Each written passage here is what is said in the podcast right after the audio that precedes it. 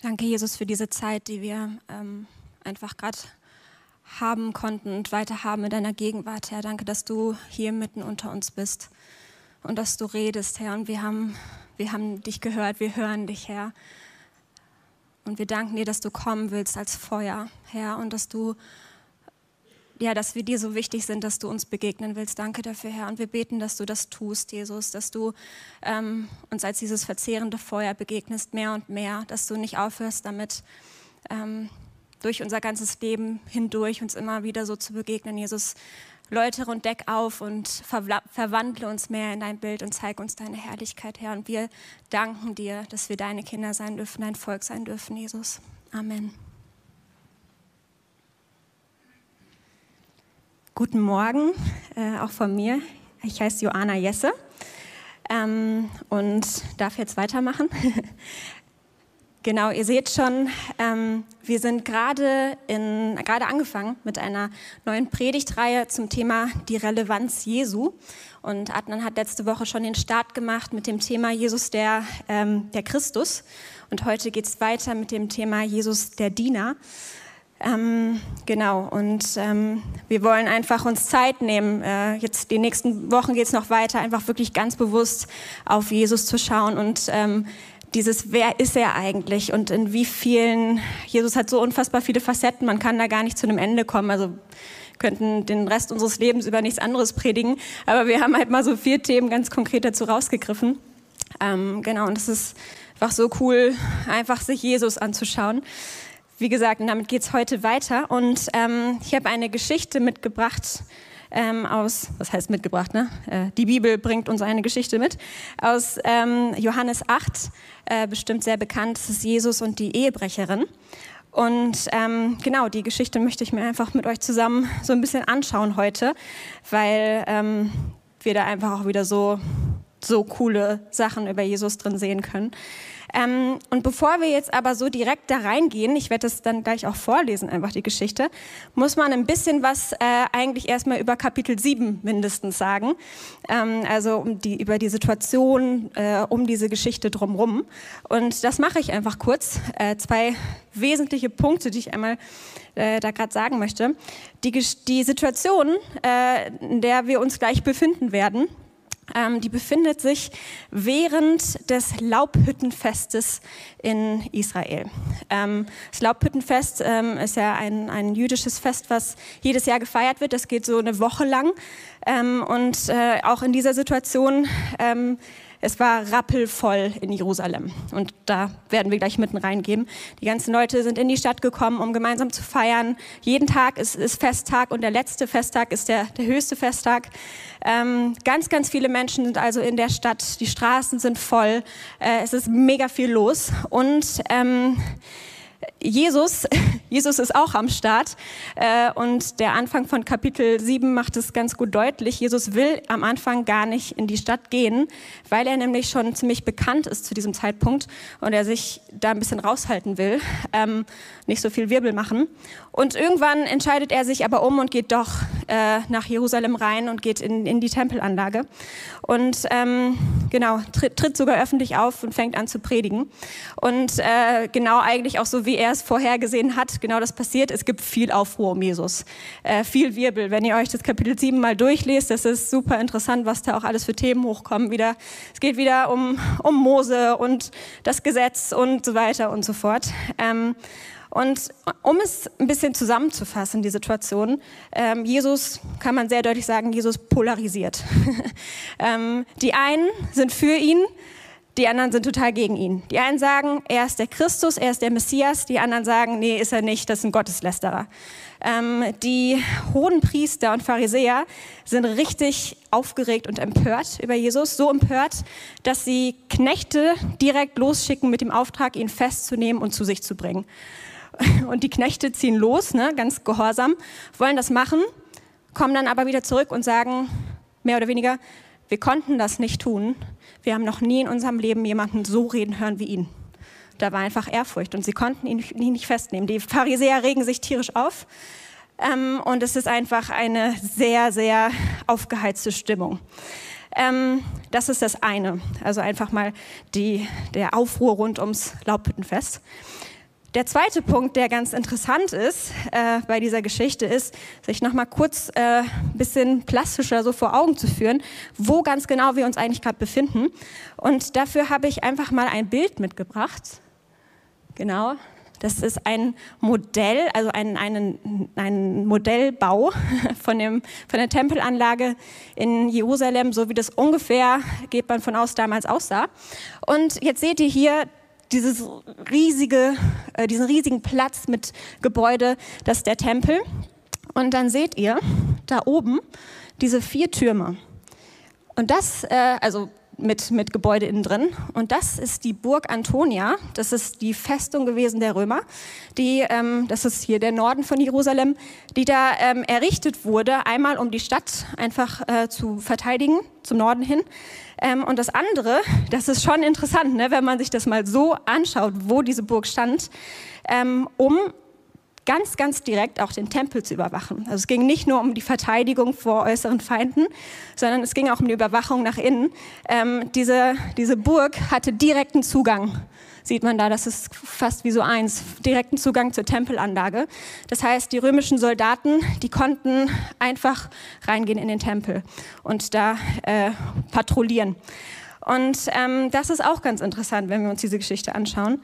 Ähm, Genau, das, die Aufgabe der, der Römer war ja, die, die, weil die die Vorherrschaft hatten in Israel, äh, jeden Aufruhr im Volk zu verhindern. Jeden Aufruhr, jeden Krawall ähm, runterzudrücken, dass das gar nicht erst hochkommt.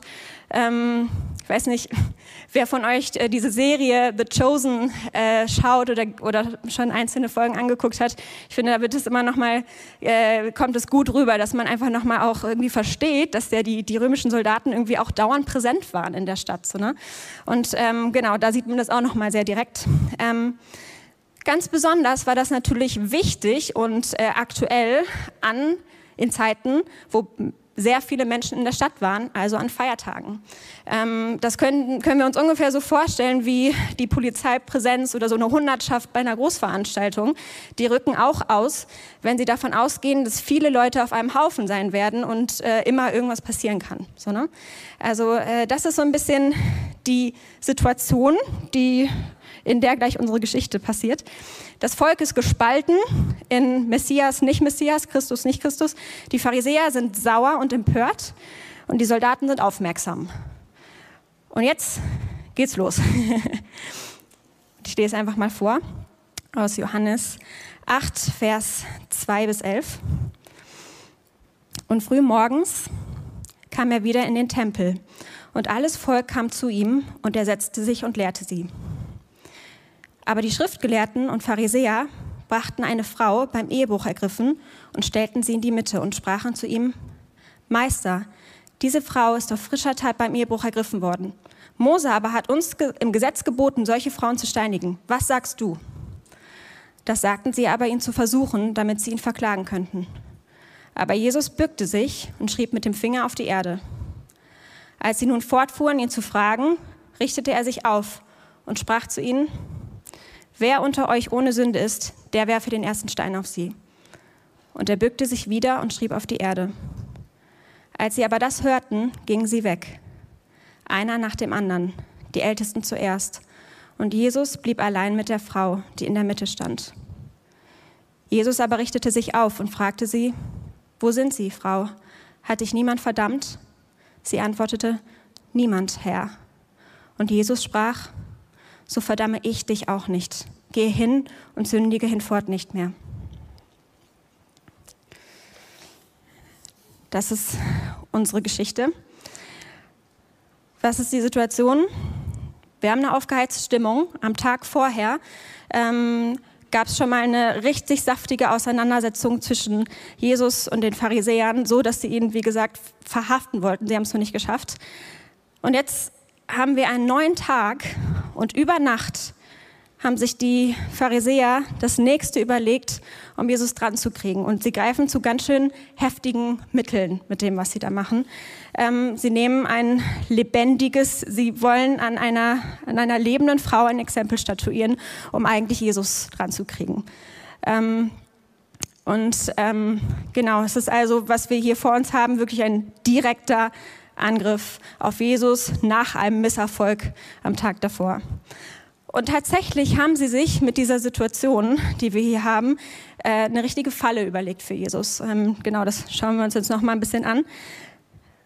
Was ist, was ist das, was das so schwierig macht in dieser Situation? Die äh, Pharisäer zitieren ganz richtig das Gesetz und die sagen zu Jesus, Meister, diese Frau ist auf frischer Tat beim Ehebruch ergriffen worden. Mose aber hat uns im Gesetz geboten, solche Frauen zu steinigen. Was sagst du? Sie nehmen direkt das Gesetz des Mose und halten es Jesus unter die Nase und sagen, du musst jetzt hier was machen. Du musst das jetzt, du, du musst jetzt zeigen, wie du darauf reagierst. Aber hier ist das Gesetz. Wir wollen sehen, wie du zum Gesetz des Mose stehst. Und Jesus steckt jetzt echt in so einer Pattsituation. Weil was ist natürlich das Erste? Jesus sieht diese Frau. Und Jesus weiß, dass sie einfach nur ein Mittel zum Zweck ist. Und dass, es, ähm, dass sie wie so ein Spielball ist, um ihn auszutricksen. Und dass es äh, ziemlich sicher in dieser Situation auch nicht wirklich um das Gesetz geht, weil nach dem Gesetz hätte nicht nur die Frau gesteinigt werden müssen, sondern auch der Mann, mit dem sie erwischt wurde. Wo ist der Mann? Der tauchte einfach nicht auf. Der wurde nicht mitgebracht. Ähm, und wenn es wirklich darum gegangen wäre, dass diese Frau einfach äh, gesteinigt werden soll, dann hätten sich die Pharisäer auch äh, irgendwie schon längst darum kümmern können. Aber es ging nicht wirklich um den Fakt, dass jetzt das Gesetz durchgebracht werden soll, sondern es ging einfach darum, Jesus dran zu kriegen. Und Jesus checkt das natürlich. Und Jesus sieht die Frau und er will nicht, dass sie stirbt, aber das Gesetz sagt, und das ist wahr, sie muss gesteinigt werden. Und das, was, was sie getan hat, ist real. Da ist, da ist Sünde geschehen und, und das Gesetz sagt, darauf steht der Tod. Wenn jetzt aber Jesus sagt, gut, steinigt sie nach dem Gesetz, jetzt und hier, deswegen seid ihr gekommen. Erstens stirbt dann diese Frau, die ausgenutzt wird um eigentlich gegen Jesus vorzugehen. Und zweitens, was passiert, wenn Jesus auf diesem, oh, könntest du noch mal das Bild einmal äh, anwerfen? Genau, wenn Jesus auf diesem ähm, Platz, wo hunderte von Leuten stehen, auf einmal eine Steinigung anzettelt. Mit den römischen patrouillierenden Soldaten, die wahrscheinlich im wahrsten Sinne des Wortes nur einen Steinwurf entfernt sind. Wenn Jesus das macht, wenn er sagt, steinigt sie, dann gibt es einen Krawall, dann gibt es öffentliche Aufruhr und dann wird Jesus verhaftet. Und das ist real. So, ne? die, die Römer, ach so, das muss ich dazu sagen. Ähm, warum? Weil tatsächlich es den äh, Juden verboten war, nach dem römischen Gesetz Selbstjustiz zu üben und Menschen umzubringen, zu steinigen in dieser Form. Das heißt, wir haben das Gesetz des Mose und das sagt Steinigung. Und dann haben wir die Römer, die sagen, ihr dürft es nicht, Juden. Ihr müsst es vor uns bringen. Wir müssen das entscheiden, was passiert. Und es gibt also einen, einen, einen Konflikt. Wenn Jesus jetzt dem entgegen sagt, steinigt sie auf diesem öffentlichen Platz, dann sind die Römer ganz schnell da. Wenn er aber sagt, tut es nicht, steinigt sie nicht, wir können das nicht machen, wir können uns nicht in dieser Zeit so an das Gesetz ähm, des Mose halten, weil die Römer eben da sind oder ja, das war damals und das können wir nicht so wörtlich nehmen oder was auch immer. Was macht er dann? Dann relativiert er das Gesetz Gottes, was Gott gegeben hat das, was Gott Mose gegeben hat und was ganz, ganz klar ist, Jesus hat an keiner Stelle in irgendeiner Form gesagt, haltet das Gesetz nicht. Er hat gesagt, wenn eure Gerechtigkeit nicht besser ist als die der äh, Verseher und Schriftgelehrten. Er hat gesagt, ich bin gekommen, das Gesetz zu erfüllen. Und kein i-Tüpfelchen von dem Gesetz wird, ähm, wird vergehen. Jesus kann also nicht sagen, ja, wir erfüllen jetzt einfach das Gesetz nicht. Er steckt da wirklich in einem Patt. Und es ist eine schwierige Situation. Aber Gott sei Dank ist es Jesus, der in dieser Situation ist. Und was macht er jetzt? Und das jetzt kommt, ist erstmal völlig gefühlt völlig zusammenhangslos. Das heißt, Moment. Aber Jesus bückte sich und schrieb mit dem Finger auf die Erde. Und jetzt gibt es äh, wahrscheinlich seit 2000 Jahren viele, viele Spekulationen darüber, was Jesus da wohl auf die Erde geschrieben hat. Das ist nicht mein Thema, weil wir wissen es einfach nicht. Wir haben keine Ahnung, was er geschrieben hat. Aber was richtig spannend ist an der Stelle ist, ähm, ein kleiner, kleines Detail am Rande, dieser Tag nach dem Laubhüttenfest, das steht äh, in 3. Mose irgendwo, ähm, galt als Sabbat, als freier Tag, an dem nicht gearbeitet werden durfte. Ähm, das heißt, wir können uns vorstellen, dass dieser Tag, an dem wir uns gerade befinden, wie ein, wie ein Sabbat zu verstehen ist. Und am Sabbat durfte nicht geschrieben werden, weil Schreiben als Arbeit galt. Aber es gab eine Ausnahme, und das war so in der quasi in der mündlichen Überlieferung, in der Auslegung. Was erlaubt war, war in Staub oder Sand zu schreiben, weil das nicht permanent ist. Weil wenn der Wind kommt oder der Regen da drauf fällt, dann geht es weg. Und dann ist, das hat, das war quasi die Ausnahme. Und deswegen erstmal, egal was Jesus dahingeschrieben hat, was er quasi ohne Worte gerade sagt, den Leuten, die ihn anklagen, ist, liebe Freunde, ich kenne das Gesetz unseres Gottes ganz genau und ich kenne auch die, ich kenne auch die Art und Weise, wie es ausgelegt wird. Ihr könnt mir nichts vormachen. Ihr kommt mit dem Gesetz. Ich kenne das Gesetz. Ich weiß, was das Gesetz ist. Und nach dem Gesetz, und das war Jesus auch klar, muss diese Frau gesteinigt werden. Das Urteil auch von ihm muss also sein, ja, auf das, was sie getan hat, steht die Steinigung. Und das ist, das ist natürlich krass. Aber das einfach so saucoole an Jesus ist, dass er einfach brillant ist. Und was er sagt, ist ja, das Urteil ist Steinigung, aber ihr fragt mich und ich bestimme jetzt auch die Art und Weise, wie dieses Urteil verstreckt werden soll. Und dann sagt er, alles klar, Freunde, wer von euch ohne Sünde ist, der werfe den ersten Stein auf sie. Und auf einmal wendet sich komplett das Blatt in der Geschichte. Und wo gerade noch Jesus in so einer Pattsituation scheinbar war, ist auf einmal nicht mehr er derjenige da drin, sondern auf einmal sind da die Pharisäer und Schriftgelehrten in dieser Situation, seine Gegner. Und die stehen jetzt vor einem doppelten Problem. Das erste Problem ist, wer von ihnen wird bereit sein zu sagen, Jo, ich bin ohne Sünde? Wie wir eben von Thomas gehört haben, ähm, auch, äh, auch die Israeliten, die, die Juden, das ist eine Schamkultur. Und wenn, wer das bringt, der soll danach nach Hause gehen und äh, das vor seiner Familie erklären, dass er gesagt hat, vor allen anderen, ich bin ohne Sünde.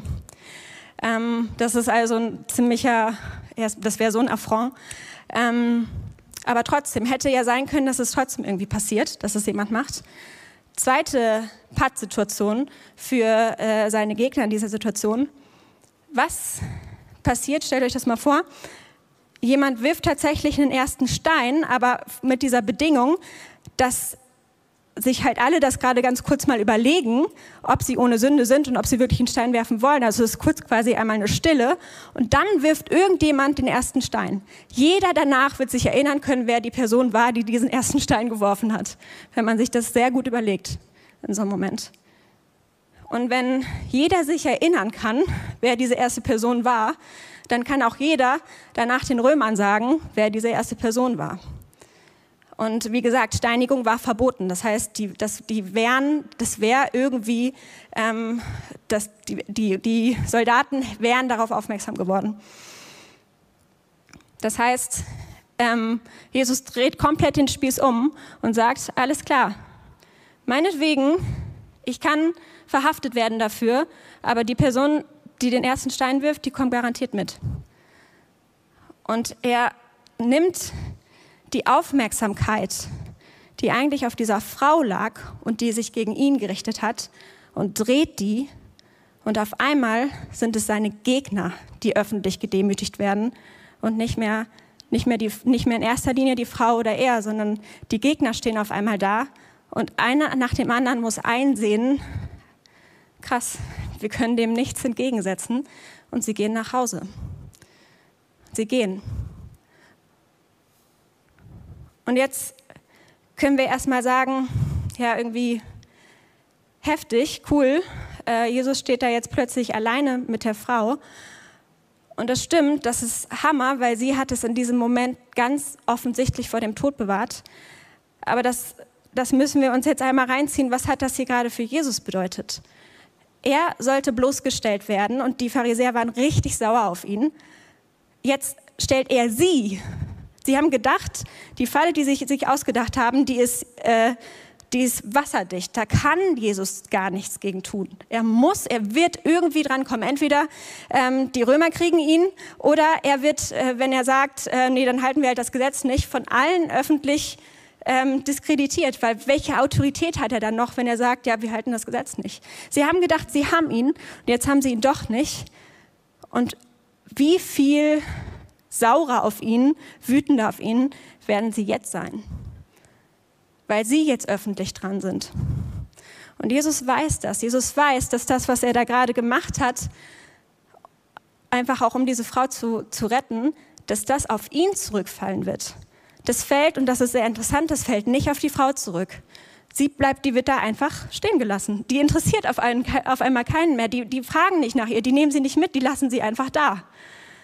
Aber Jesus ist derjenige, der den Preis dafür zahlen wird, was in dieser Situation gerade passiert, weil er jetzt seine Gegner auch noch öffentlich bloßstellt. Und Jesus weiß, das wird was kosten. Pharisäer, die werden irgendwann wiederkommen und die werden sich das nächste ausgedacht haben und dann geht das Ganze wieder von vorne los. Und das ist ein, wieder so ein interessantes Detail einfach, das ist mir mal aufgefallen. Wir sind hier gerade am, ganz am Anfang von Kapitel 8.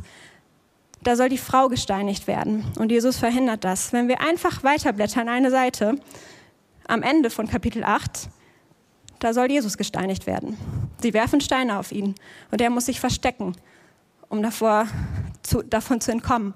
Und jetzt ist das Johannesevangelium nicht, nicht unbedingt chronologisch, das heißt, es geht nicht total darum, wann ist jetzt was genau passiert. Es ist einfach nur dieses Muster, was ich herausstellen will. Jesus bewahrt sie vor der Steinigung, aber er kriegt Steine ab. In welcher Form auch immer. Entweder direkte Steine oder andere Angriffe gegen ihn. Es hat was gekostet, dass er sich so für sie eingesetzt hat. Das war nicht, ja, keine Ahnung, ähm, nicht so wichtig, die kommen schon klar damit. Die Pharisäer waren richtig, richtig sauer. Und was, was ist jetzt mit der Frau und was sagt Jesus zu der Frau? Er sagt nicht mehr viel zu ihr, er sagt eigentlich nur, wo sind Sie, Frau? Hat dich niemand verdammt? Und sie antwortet, niemand, Herr. Und Jesus sprach, so verdamme ich dich auch nicht. Geh hin und sündige fortan nicht mehr.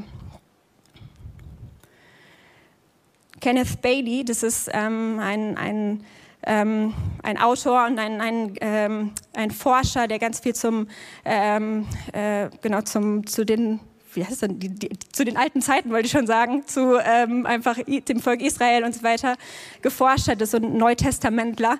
Ähm, von dem habe ich auch äh, die ganzen spannenden Hintergrundinfos ähm, zu dieser Geschichte. Der hat es in einem ziemlich finde ich, berührenden Satz zusammengefassen, was mit dieser Frau passiert in der Situation. Und er schreibt, diese Frau empfängt die teure Demonstration einer unerwarteten Liebe, die ihr das Leben rettet. Die Frau empfängt die teure Demonstration einer unerwarteten Liebe, die ihr das Leben rettet.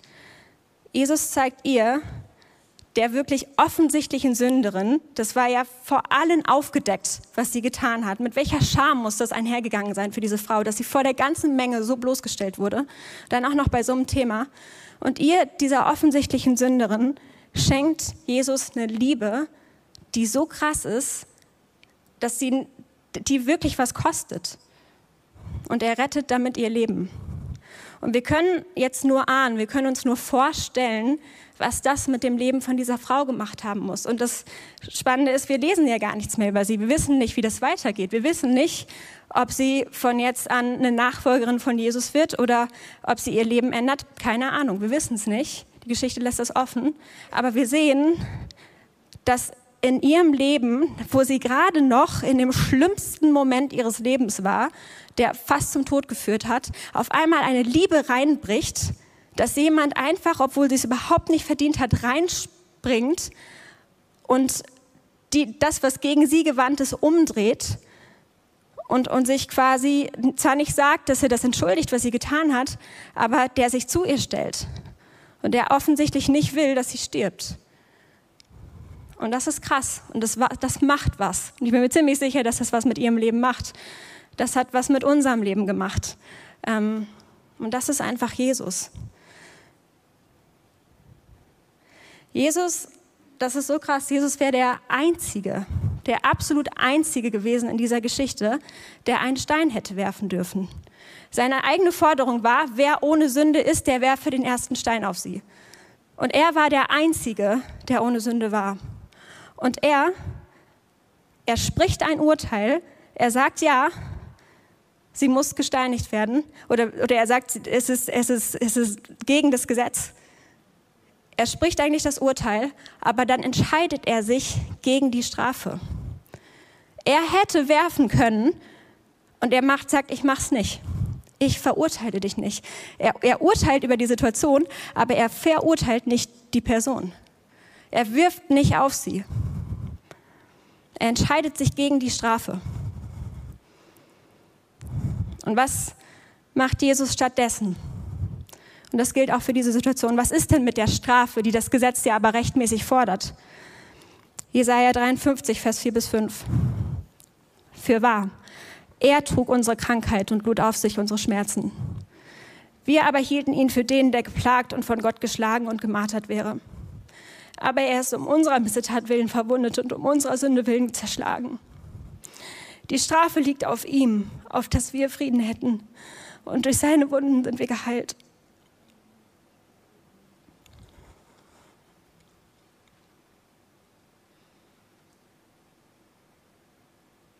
Es ist ja nicht so, dass keine Strafe nötig gewesen wäre in der Situation. Der einzige Punkt ist, dass Jesus nicht wollte, dass sie diese Strafe trägt, sondern dass er sie selber trägt. Als Jesus ans Kreuz gegangen ist, da hat er auch die Strafe für diesen Ehebruch mitgenommen und ist gestorben dafür. Er wollte nicht, dass sie stirbt, aber dafür musste er selber sterben. Und das ist, diese Geschichte ist eine, finde ich, der, der, ein, wirklich eine drastische Verdeutlichung eigentlich vom Kreuz. Und was das Kreuz bedeutet und was der Dienst Jesu ist. Der Dienst Jesu ist, dass er gekommen ist, um das Gesetz zu erfüllen auf der einen Seite und die Strafe von uns abzuwenden und auf sich zu nehmen, damit Gerechtigkeit trotzdem Genüge getan wird, damit das Gesetz wirklich erfüllt werden kann. Johannes 3, Vers 17. Denn Gott hat seinen Sohn nicht in die Welt gesandt, damit er die Welt richte, sondern damit die Welt durch ihn gerettet werde. Matthäus 20, Vers 28. Denn auch der Menschensohn ist nicht gekommen, um sich dienen zu lassen, sondern um zu dienen und sein Leben als Lösegeld für viele hinzugeben. Jesus dient, indem er tatsächlich das Gesetz erfüllt und Sünde nicht entschuldigt. Und dieser Punkt ist ganz, ganz, ganz, ganz wichtig, auch in dieser Situation. Es war wichtig, dass Jesus das Gesetz erfüllt und dass er es nicht relativiert, dass er nicht sagt, nee, in dieser Situation gilt es irgendwie nicht oder das ist schon so lange her oder wir können das nicht wörtlich nehmen wegen den Römern, ähm, dann geht es uns nicht so gut oder was auch immer es für Entschuldigung hätte geben können. Er hat nicht gesagt, lasst uns das einfach umgehen, sein Dienst ist, dass er eben gerade nicht die Grenze zwischen richtig und falsch und zwischen gut und böse verwischt und irgendwie in irgendeiner Form wischiwaschi führt. Sein Dienst ist, dass er das Gesetz in der ganzen Gewaltigkeit nimmt und sagt, ja, dieses Gesetz, das ganze Gesetz muss erfüllt werden. Weil wenn, wenn die Grenze zwischen Recht und Unrecht und zwischen richtig und falsch verwischt wird, das führt zu einer Katastrophe. Und Gott hat sein Volk immer wieder davor gewarnt, dass sie das nicht tun sollen, dass sie niemals Recht Unrecht und Unrecht Recht nennen sollen. Das ist, das ist Sünde, das ist Rebellion gegen Gott. Und das wirklich, das führt zu einer Katastrophe. Jesus Dienst ist, dass er keine Abstriche macht beim Gesetz, dass er das ganze Gesetz erfüllt. Und Jesus Dienst ist aber auch, und das ist der zweite Punkt, dass er so radikal liebt, wie es diese Geschichte zeigt mit der Frau. Dass er mit einer Liebe liebt, die bereit ist, die Konsequenzen dafür zu tragen, so zu lieben. Und sich, sich einzulösen, obwohl da Sünde ist in unserem Leben und uns zu erlösen. Und für Jesus hat das den Tod bedeutet. Nichts weniger als das. Jesus liebt, hat geliebt auf seine eigenen Kosten. Es hat, es hat ihn wirklich was gekostet. Er ist wie der Richter auch in dieser Situation, der zum Angeklagten sagt, du bist schuldig, aber ich verurteile dich nicht, sondern ich werde deinen Platz einnehmen und selbst für diese Schuld sterben, die du getan hast. Du bist schuldig, aber ich möchte gerne die Strafe tragen dafür. Und das ging aber nur, dass er das machen konnte, ging nur, weil er wirklich das Gesetz erfüllt hatte. Weil er in keinster Form ähm, irgendwie sich drumherum gewunden hat. Sonst hätte er nicht stellvertretend für uns sterben können, wenn er das nicht getan hätte. Er wäre nicht, er, er hätte kein Opfer sein können, was würdig gewesen wäre. Und weil Jesus tatsächlich das Gesetz erfüllt hat, konnte er für uns sterben und wir müssen es nicht. Wir müssen nicht unsere eigene Strafe tragen. Und, und das ist krass, wir müssen auch nicht das Gesetz erfüllen. Er hat es erfüllt. Er hat es getan. Er hat den Willen Gottes ein für alle Mal erfüllt. Und, und es ist es ist nicht mehr an uns, es ist erfüllt in unserem Leben. Die, das Gesetz ist erfüllt. Was Gott jetzt tut, durch seinen Geist, ist dieses Gesetz in unser Herz hineinzuschreiben, es in unser Herz reinzupflanzen, sodass wir ja danach leben können, immer mehr verwandelt werden, auch danach zu leben. Aber es ist nicht mehr die Forderung, die sagt, du musst, sonst kommt Strafe. Die Strafe ist bezahlt, das Gesetz ist erfüllt, wir sind frei, wir werden verwandelt. Aber das ist eine komplett andere Ausgangssituation. Und das hat Jesus getan. Und das ist wie bei dieser Frau, die dir so eine krasse, krasse Liebe begegnet ist und sie jetzt vor einer neuen Chance stand zu sagen, boah, ich bin so geliebt, ich bin so geliebt. Das verändert jetzt mein Leben. Das hat, das hat die Kraft, diese Liebe Gottes hat die Kraft, Leben zu verändern. Zu, zu checken, dass Gott das für uns getan hat, das hat die Kraft, uns zu verändern. Aber diese beiden Punkte, dass Jesus Sünde nicht entschuldigt, sondern das Gesetz erfüllt und dass er dient, indem er so liebt, wie er es uns zeigt in, seinen, in diesen Geschichten, das muss zusammenkommen, sonst kann es keine wahre Gerechtigkeit geben und dann kann es auch keine wahre Barmherzigkeit und Gnade geben. Und es kommt zusammen, Gnade und Wahrheit kommt zusammen in Jesus Christus. Aber wir müssen, wir müssen die, ja, dieses Drastische daran sehen, das, das Radikale, das Kompromisslose daran sehen. Jesus, Jesus entschuldigt niemals Sünde. Gott entschuldigt nicht Sünde. Er geht ganz rein. Er sagt, für die ganze Konsequenz bin ich gekommen, für nichts weniger als das. Und das ist das, was, was glaube ich auch, was das Wort an uns ist, auch in unser Leben, was manchmal reinsticht, auch in unser Leben. Diese Frage, und damit äh, komme ich langsam ähm, quasi schon zur, zur Anwendung nochmal, was heißt das jetzt eigentlich für uns?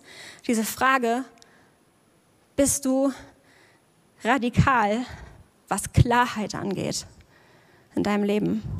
Was das Wort Gottes angeht, was Recht und Unrecht angeht. Auch wenn das Konsequenzen bedeutet, sei es, dass du nicht gut dastehst vor Leuten, die das nicht, nicht cool finden oder was auch immer, nicht zeitgemäß, und auch wo es um Sünde in deinem Leben geht und das dann Konsequenzen für dich hat. Bist du klar? Sind wir klar? Sind wir radikal?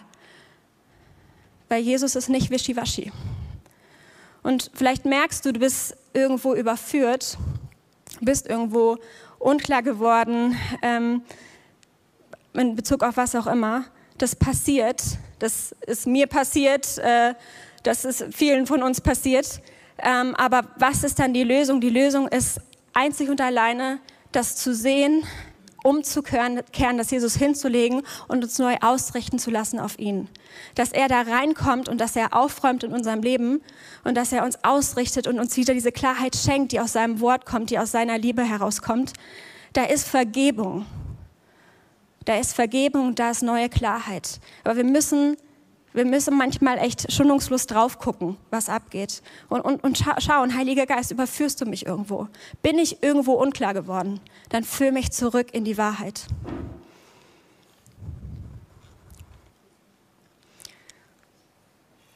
Der zweite Punkt ist, so wie dieser Frau begegnet Jesus jedem von uns mit einer krassen Liebe und Barmherzigkeit. Und er hat uns vergeben. Wir sind die Geliebten Gottes. Wir sind, wir, wir sind sein. Und er hat, er hat auch uns mit dieser Liebe ähm, gekriegt, gecatcht, könnte man sagen. Und was ist jetzt sein, sein Auftrag an uns? Was ist das, was er in uns reinlegen möchte? dass wir lieben sollen, so wie er uns geliebt hat. Dass wir Menschen auch zu Gott hinlieben, dass wir Menschen auch begegnen und, und einfach ihnen diese Liebe zeigen. Und gerade auch die Menschen, die in ihrem Verhalten vielleicht gar nicht cool drauf sind, wo wir Sünde sehen, wo wir Meinungen sehen, mit denen wir überhaupt nicht übereinstimmen, die wir sehr kritisch finden, vielleicht auch, ähm, wo wir uns mal, mal fragen, boah, will ich mit dem überhaupt was zu tun haben? Es geht nicht darum zu entschuldigen, so wie Jesus auch nicht entschuldigt hat. Das ist nicht der Punkt, sondern es geht darum, trotzdem zu lieben und trotzdem Menschen zu sehen und sie nicht abzustempeln, sondern für sie zu glauben und zu hoffen und zu beten und sie vor Gott zu bringen und sie, sie wirklich sie vor den Thron zu, zu stellen im Gebet und darum zu ringen, dass wir sie trotzdem lieben können. Und der zweite Punkt ist, überleg doch mal, ähm, ob es irgendwie eine Person gibt oder eine Menschengruppe oder so, bei der dir das vielleicht richtig schwer fällt, wo du merkst, boah, der und die oder diese Leute, die haben das so gar nicht verdient eigentlich. Vielleicht ist es nicht eine Person, vielleicht ist es eine politische Partei oder vielleicht ist es, ähm, keine Ahnung, irgendein anderes brisantes gesellschaftliches Thema, wo du merkst, du kommst in Rage, wenn du nur daran denkst. Aber dann möchte ich dich herausfordern, weil wir wurden mit dieser Liebe geliebt wie diese Frau. Einfach da mal dran zu denken und zu sagen, Herr, gib mir Liebe für diese Menschen. Nicht für das, was sie tun, wenn es nicht richtig ist, aber gib mir Liebe für die Menschen und lass mich sehen, wer sie in deinen Augen sind, weil Jesus ist auch für diese Menschen oder diese Person gekommen und er will die haben. Er will sie zu sich ziehen. Er will auch sie. Und er ist für sie gestorben. Wer betet für sie? Wer bringt sie vor Gott? Wer tut Fürbitte? Wer liebt trotzdem, auch wenn das Verhalten Murks ist? Wer liebt? Und das, das ist unser Auftrag. Das dürfen wir sein. Wir sind die Geliebten und, und wir, wir sollen selber Liebende werden. Und es ist wahr, es kann richtig, richtig schwierig sein, aber die Bibel sagt, es geht, weil die Liebe Gottes ausgegossen ist in unsere Herzen durch den Heiligen Geist. Wir können lieben, weil er uns zuerst geliebt hat. Und wenn du merkst, ähm, ja, keine Ahnung, ich spüre diese Liebe aber überhaupt nicht, dann lade ich dich ein heute, dann bitte Jesus darum. Dann bitte Jesus um Liebe. Bitte ihn für, um Liebe für die Leute, die, wo du merkst, die kann ich nicht lieben. Dass du für sie beten kannst, dass du sie vor Gott halten kannst, dass du wegkommst von gegen sie ballern hin zu den Menschen sehen, für den Jesus Christus gestorben ist und den er haben will. Das ist möglich, wenn, wenn Gott in uns ist. Ihr dürft gern schon mal anfangen zu spielen. Und der dritte Punkt ist, Jesus ist für dich genauso gekommen wie für diese Frau. Vielleicht hörst du das heute zum allerersten Mal. Und dir ist das nicht bewusst gewesen, dass Jesus dich so liebt und dass er tatsächlich gekommen ist, um, um die Strafe, die eigentlich auf deinem Leben liegt, auf sich zu nehmen, um Schuld wegzunehmen. Und wenn das deine Situation ist und du merkst, boah, krass, ich bin irgendwie berührt davon ähm, und ich möchte das annehmen, ich möchte diesen Jesus kennenlernen und ich möchte diese Vergebung annehmen, die er für mich hat, dann laden wir dich ganz, ganz herzlich ein. Dann, dann bleib da nicht stehen, dir das nur zu wünschen, sondern lass Taten folgen und dann kannst du jetzt einfach aufstehen und hier während des Liedes nach vorne kommen und wir beten mit dir und machen das fest. Weil Jesus für dich gekommen ist, wie für diese Frau, um dir mit dieser Liebe zu begegnen. Und ihm nachzufolgen und das anzunehmen, das ist, erstens ist es das Größte auf dieser Welt und zweitens ist es das Einzige, was rettet. Genau, und wir laden dich einfach ein. Wenn du sonst irgendwie merkst, boah, irgendwas bewegt mich und ich möchte irgendwas festmachen, komm einfach nach vorne, egal was. Hier sind Gebetsteams und wir beten mit dir. Ähm, genau.